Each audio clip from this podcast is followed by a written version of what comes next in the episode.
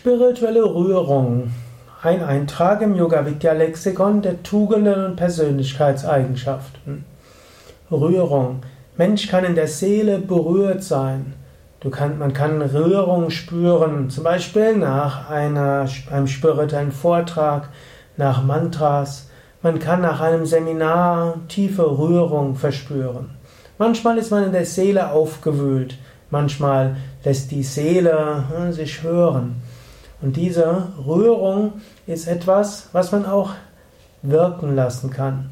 Wenn du irgendwo spürst, dass etwas in der Seele dich berührt hat und du eine solche Rührung spürst, dann verharre einige Augenblicke darin. Genieße dieses Göttliche, das erfahrbar ist, wenn du eine solche emotionale oder spirituelle Rührung erfahren hast. Und nimm auch solche Momente.